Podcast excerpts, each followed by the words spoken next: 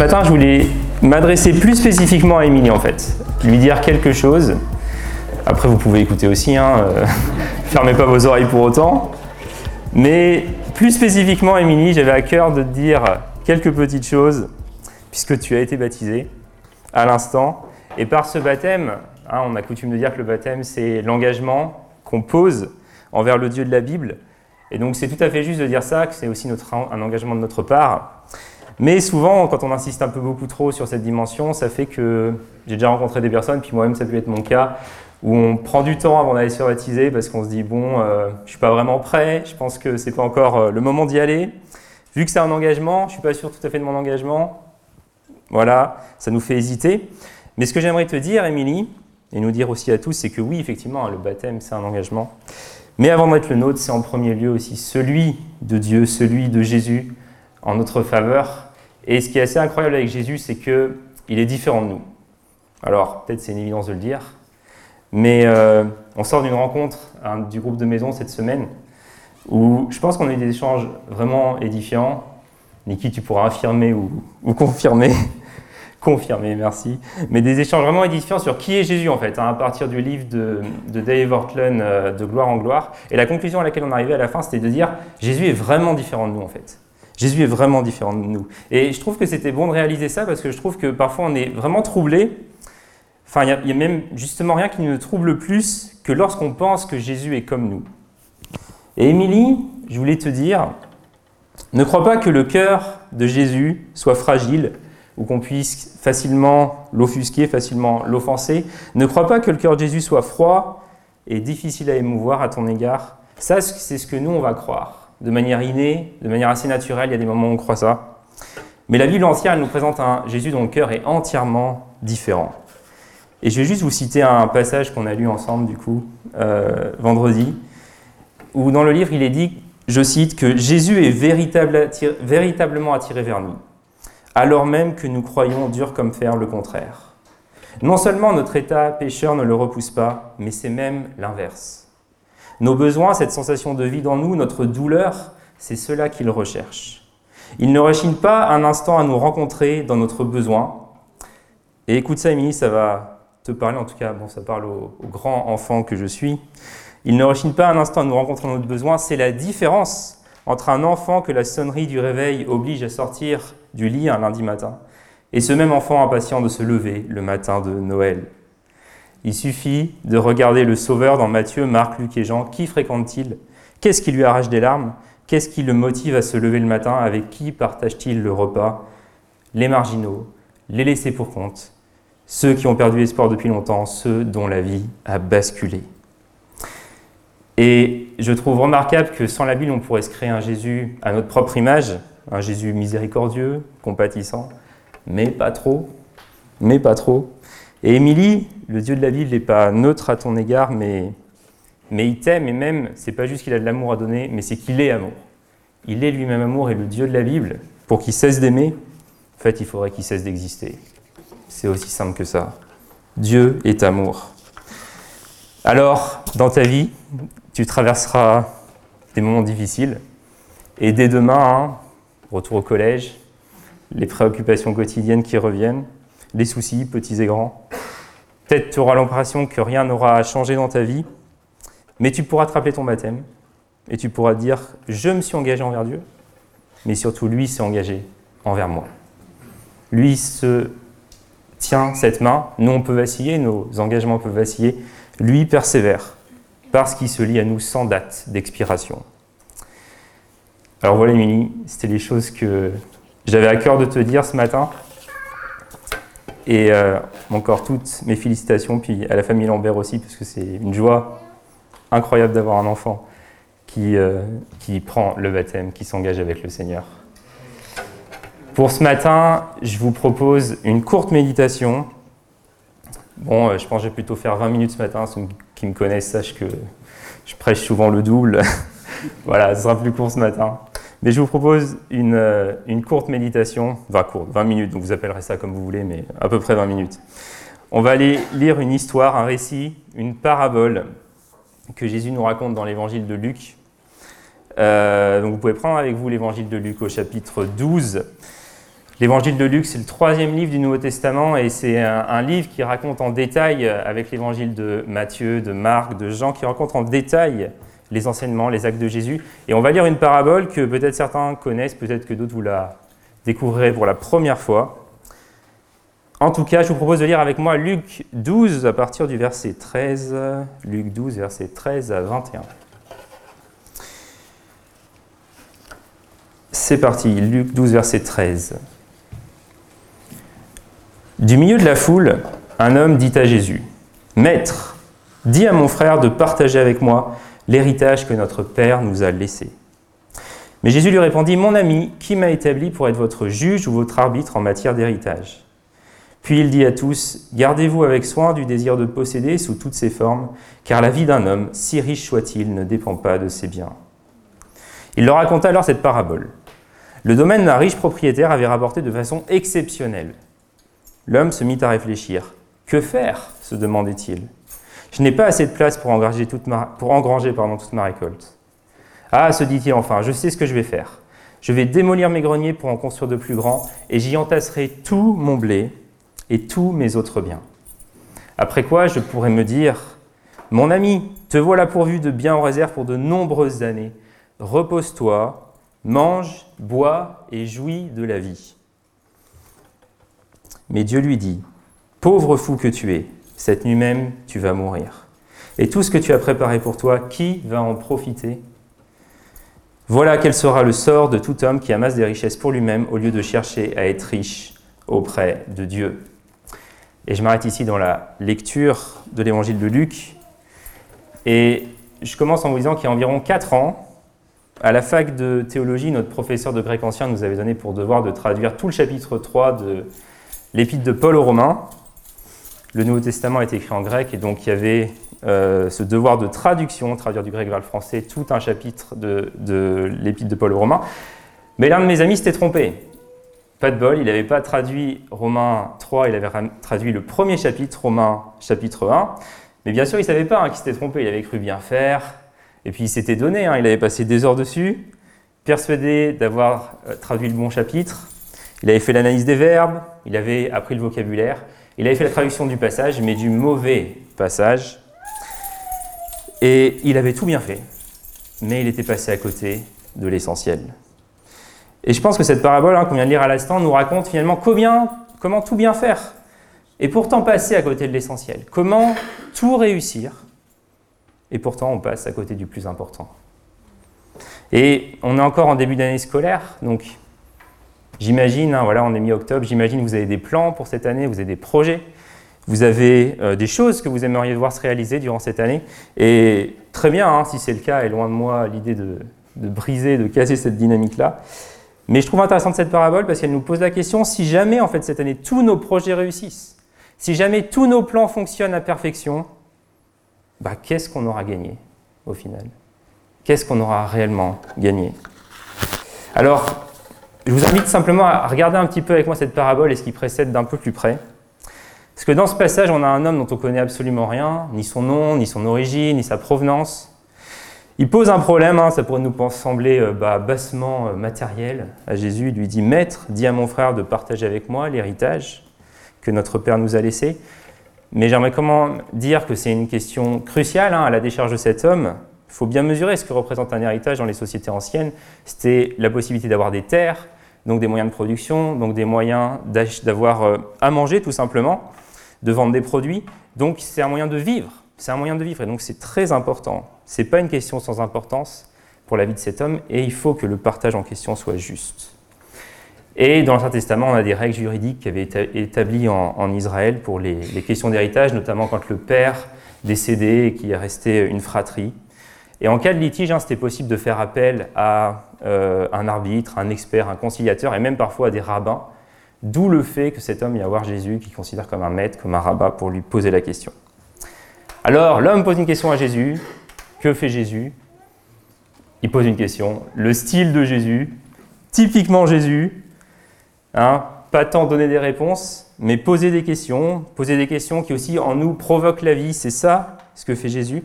Parce que par cette affirmation, hein, Jésus montre bien qu'il n'est pas venu sur terre pour jouer au juge, pour jouer au notaire, mais pour nous conduire à nous poser les questions essentielles que seul on a parfois du mal à se poser.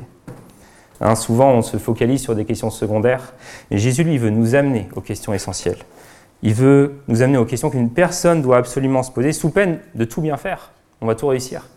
Et on va passer à côté de l'essentiel. Alors, suite à cette discussion, Jésus raconte une parabole. Et il nous rapporte cette histoire d'un homme dont la propriété avait beaucoup rapporté. Et cet homme a tellement d'argent qu'il ne sait plus quoi en faire.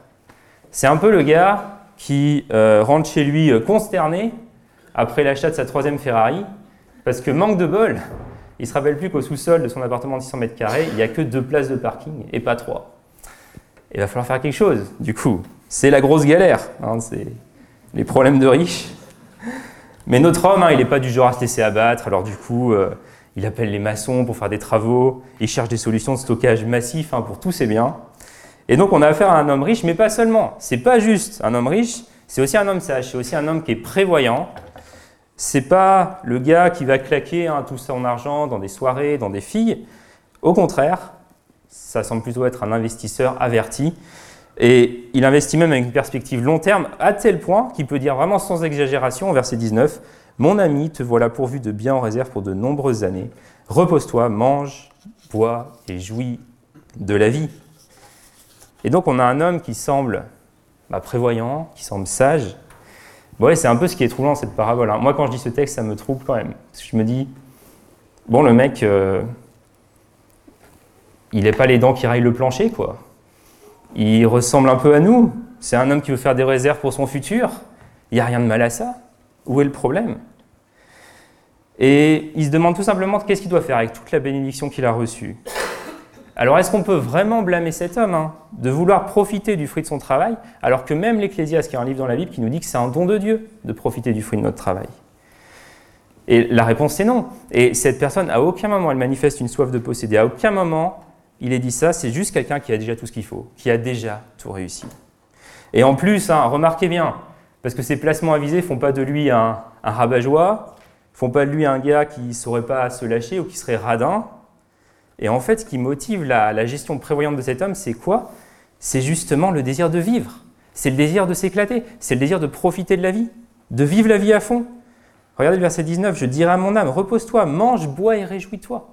C'est ça le désir de cet homme. C'est quelqu'un qui sait profiter de la vie. Et donc, voilà, c'est le gars qui partagera son temps entre son appart de 600 mètres carrés à Paris, un petit chalet sympa dans les Alpes, et puis une maison au bord de l'océan à Arcachon. Il mange trois étoiles, il roule en Mercedes, il joue au golf, tout va bien. Il a réussi.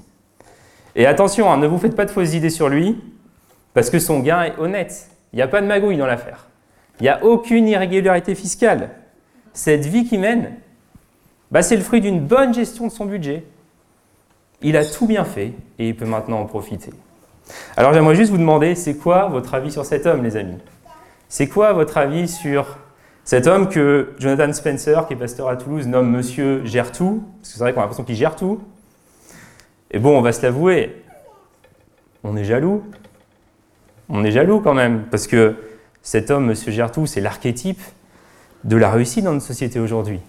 Regardez, il est, c'est notre modèle, il est intelligent, il est sage, il est bosseur, il est prévoyant, et en plus, il sait profiter de la vie. En plus, c'est un bon vivant, il a tout ce qu'il faut. C'est le gars qui a joué au jeu de la vie et il a gagné. Et il a gagné. Et je suis sûr hein, qu'on a tous envie de finir notre vie comme lui, dans une sécurité financière la plus totale, en menant une vie de loisirs, de confort. Cet homme, c'est la personne qu'on aimerait tous devenir, pratiquement tous devenir. Et on a le verdict de Dieu sur un tel homme. Regardez le verset 20. Et c'est peut-être ce qui est le plus choquant dans cette parabole, hein, c'est que Dieu dit Homme dépourvu de bon sens, insensé. Wow. Pourquoi? Bah Parce que cette nuit même, tu vas mourir. Alors on a Monsieur gère tout qui gère tout, qui pense à tout, qui a tout prévu, sauf une chose, la chose essentielle, la chose inévitable, la chose peut-être la plus importante de toute existence humaine. Et ce qui est terrible dans cette affaire, dans cette histoire, en fait, c'est qu'elle est vraie. Elle est vraie. Je vous ai parlé il y a quelques instants de Jonathan Spencer, qui est pasteur à Toulouse, et il racontait qu'un jour il était à l'hôpital il était à l'hôpital et il avait un compagnon de chambre. Cet homme, c'était un homme qui avait tout réussi. Qui avait tout réussi, euh, qui avait pu prendre sa retraite vraiment plusieurs années en avance.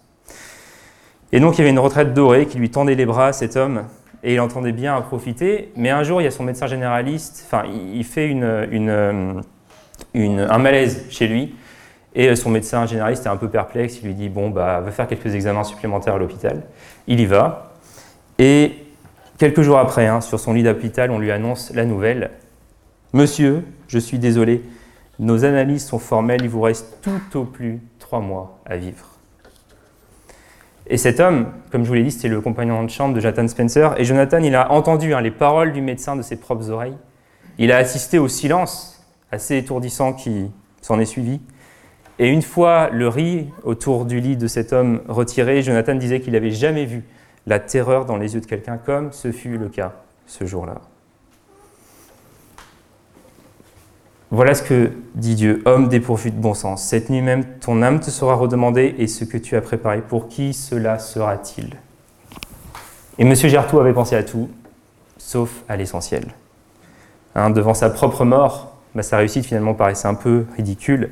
Mais en même temps, moi je lis cette histoire, je me dis, mais comment on peut lui en vouloir? Tout allait bien, tout baignait, sa santé elle était impeccable. Et la mort, c'est un détail lointain. Et bien sûr, il savait qu'un jour il allait mourir, mais il est comme nous. On est, je pense que la plupart d'entre nous ce matin, on est assez jeunes. On se dit, mais j'ai le temps pour penser à tout ça, j'ai le temps. Je finis mon année d'études, j'ai le temps pour me poser ce genre de questions, je ferai ça à la retraite. Et en fait, on est comme l'homme de cette histoire. On se dit tous qu'on a la santé, qu'on a un avenir, qu'on a du temps, du temps pour s'épanouir, du temps pour manger, du temps pour boire, du temps pour se réjouir de la vie. Et c'est ce qu'on se dit tous. Et c'est aussi pour ça que Jésus-Christ nous raconte cette parabole. Et si Jésus hein, met en lumière l'erreur de cet homme d'avoir finalement tout prévu sauf l'essentiel, il nous donne aussi dans cette histoire quelques indices, quelques indices sur comment il a pu en arriver là. Je vous l'ai dit un peu tout à l'heure, est-ce que l'erreur de cet homme c'était d'avoir de l'argent, de construire des granges? Absolument pas. Hein, prendre soin des biens que Dieu nous donne, ça fait aussi partie de notre responsabilité en tant qu'être humain. Alors c'est quoi le problème de M. Gertou bah, regardez les versets 17, 18 et 19. Je vais vous les lire en accentuant un peu. Il dit Je n'ai pas assez de place. Je sais ce que je vais faire. Je vais démolir mes greniers. J'y entasserai tous mes biens. Je pourrai me dire. Et le texte grec dit même Je pourrai dire à mon âme. C'est-à-dire que le problème du riche, c'est qu'il n'y a que lui. Je ferai ceci. Je ferai cela. Et au seul moment où il parle, c'est incroyable. Hein. À qui est-ce qu'il parle? À lui-même. Il se parle à lui-même. Il, parle à lui-même. Son monde, c'est lui. Sa vie, c'est lui. Et quand on vit de cette façon, on est en plein cœur de ce que la Bible va appeler le péché. Parce que le péché, ne hein, pensez pas que c'est d'avoir trop bu un vendredi soir, c'est surtout, c'est pas ça le péché. Le péché, c'est pas d'abord un comportement, mais c'est d'abord une mentalité, d'abord un état d'esprit. Et c'est précisément à la mentalité d'un monsieur Gertou qui euh, consiste à placer le moi au centre de sa vie. Hein, les projets de cet homme étaient construits autour de sa vie, autour de ses biens. Et si la parabole nous enseigne quelque chose, c'est que les biens nous sont confiés, la vie nous est confiée, mais un jour elle va nous être redemandée. Hein, y a le verbe employé dans le grec, la tournure, nous dit que la vie c'est un prêt, que Dieu un jour va venir reprendre. La vie nous est prêtée. Et on parlait de ce qu'est un disciple de Jésus. Un disciple de Jésus, c'est quelqu'un aussi qui doit savoir vivre sa vie comme lui étant simplement confié, qui sait que sa vie lui a été confiée, lui a été prêtée par Dieu. Alors, finalement, de quoi il s'agit dans cette parabole, hein, sinon d'un homme, M. Gertou, qui, oubliant qu'il appartient à Dieu, s'enferme avec ses richesses dans une angoisse solitaire, au risque de passer à côté de la vie avec un grand V. Il est tellement emballé hein, par lui-même, par sa vie, par les plaisirs, que tant que Dieu et que la mort ne le fixe pas dans les yeux, bah, il vivra comme s'il n'existait pas. C'est pas la peine d'y penser. Et j'aimerais pointer aussi ce matin nos regards vers l'homme qui raconte cette histoire, vers Jésus. Parce que quand on lit l'évangile de Luc, on voit qu'il avait qu'un seul objectif dans la vie. Et ce qui est frappant, c'est qu'à la différence de M. Gertou, à la différence de nous tous, dont le but c'est d'esquiver la mort, l'objectif de Jésus-Christ c'est la mort. L'objectif de Jésus-Christ, c'est la mort. À partir du chapitre 9 de son évangile, Luc nous présente un Jésus qui est déterminé, qui de manière résolue va directement vers la mort pour l'affronter, pour l'anéantir, pour la pulvériser. Et ça, c'est ce qu'on appelle l'évangile, la bonne nouvelle. La nouvelle finalement du qu'on pourrait appeler bah, le vrai Monsieur gère tout, c'est Jésus. Lui qui gère l'essentiel, qui donne à ceux qui placent leur confiance en lui une espérance qui est réelle. Parce qu'au final, hein, Jésus est venu pour bien plus que juste trancher nos querelles. Il est venu pour nous donner un héritage qui n'est pas juste purement terrestre. Et il nous appelle à être riche pour Dieu, et être, juste, être riche pour Dieu, simplement, c'est arrêter de jouer à l'aveugle. Hein, c'est arrêter d'agir, de vivre comme si Dieu n'existait pas, mais intégrer Dieu dans notre routine, dans nos vies, dans nos journées. C'est regretter la folie finalement de l'autogestion de nos vies et retourner vivre sous le règne bienveillant du seul roi légitime. Et alors qu'on fait ça, on va être heureux. C'est ce que la Bible nous dit, ce que le Nouveau Testament nous dit, de l'évangile de Matthieu aux béatitudes, jusqu'à l'Apocalypse avec les sept béatitudes, heureux celui qui, heureux ceux qui. Hein. C'est tout ce que le Nouveau Testament nous dit. Aristote disait, chaque être humain recherche le bonheur, même s'il ignore qu'il le cherche. Et justement, ce que Dieu fait, il le fait pour sa gloire et pour le bonheur, pour le bien de ses enfants. Ce n'est pas l'un ou l'autre, c'est l'un et l'autre. Et nous, hein, qui sommes en quête perpétuelle de bonheur, on peut le trouver, non pas comme le dit Jérémie, chapitre 17, en se confiant en l'homme, en des moyens humains, mais en mettant notre confiance en Dieu. Jérémie 17, 8 dit Une telle personne sera comme un arbre planté près d'un cours d'eau qui étend ses racines vers le ruisseau. Il ne redoute rien lorsque vient la chaleur, ses feuilles restent vertes, il ne s'inquiète pas pendant l'année de sécheresse et il ne cesse pas de produire du fruit. Donc cette parabole, finalement, nous dit, on a un choix à faire.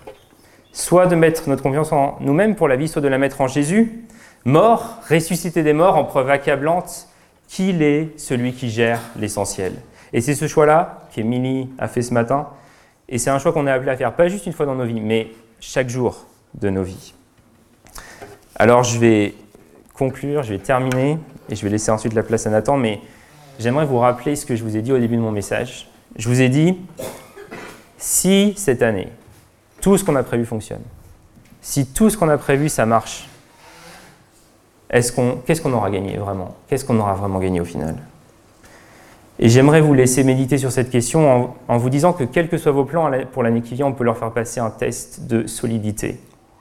On peut se demander en quoi il manifeste la réalité de ce que notre vie passe, en quoi il manifeste qu'on est de simples intendants pour Dieu et sa maison, et que tout ce que nous avons, nous le recevons de la main de Dieu.